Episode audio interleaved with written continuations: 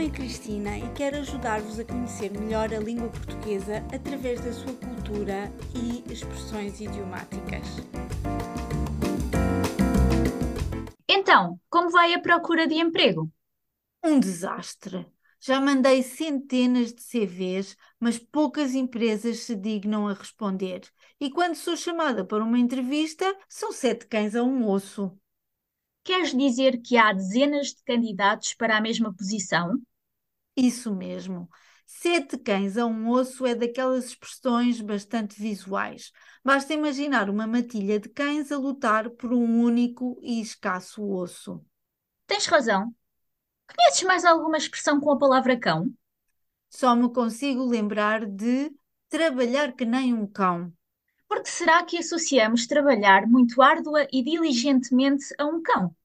No Portugal rural, os cães são animais domésticos sempre associados ao trabalho no campo.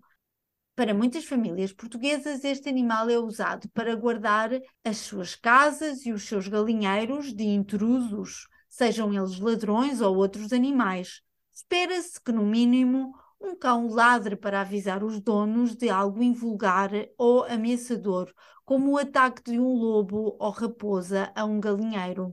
Esses animais também ajudam os pastores a reunir e mover os seus rebanhos de um pasto para o outro, ou entre as pastagens e os estábulos onde passam a noite. E não te esqueças que os cães pastores podem ser treinados para defender os rebanhos dos lobos. São eles que ficam a guardar o rebanho enquanto o pastor descansa. É por todas estas razões que os cães são vistos como trabalhadores fiéis, sempre alertas e dispostos a dar tudo por tudo pelo seu chefe. E a expressão trabalhar que nem um cão descreve alguém que trabalha muito, chegando mesmo a sacrificar-se pelo seu trabalho, como os cães que arriscam a sua vida para defender o seu rebanho. Voltando à tua procura de emprego, podemos dizer que estás a trabalhar que nem um cão para arranjar um novo trabalho, mas sem sucesso por causa do excesso de candidatos para cada oferta? Pois é, nem sei porque é que me esforço tanto por tão poucas hipóteses. A sabedoria popular diz: quem espera, desespera.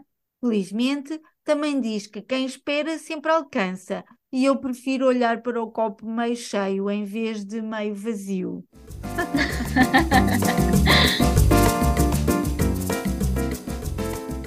Muito obrigada por nos ouvirem. Se gostou deste episódio, por favor ajude-nos a divulgá-lo através das suas redes sociais.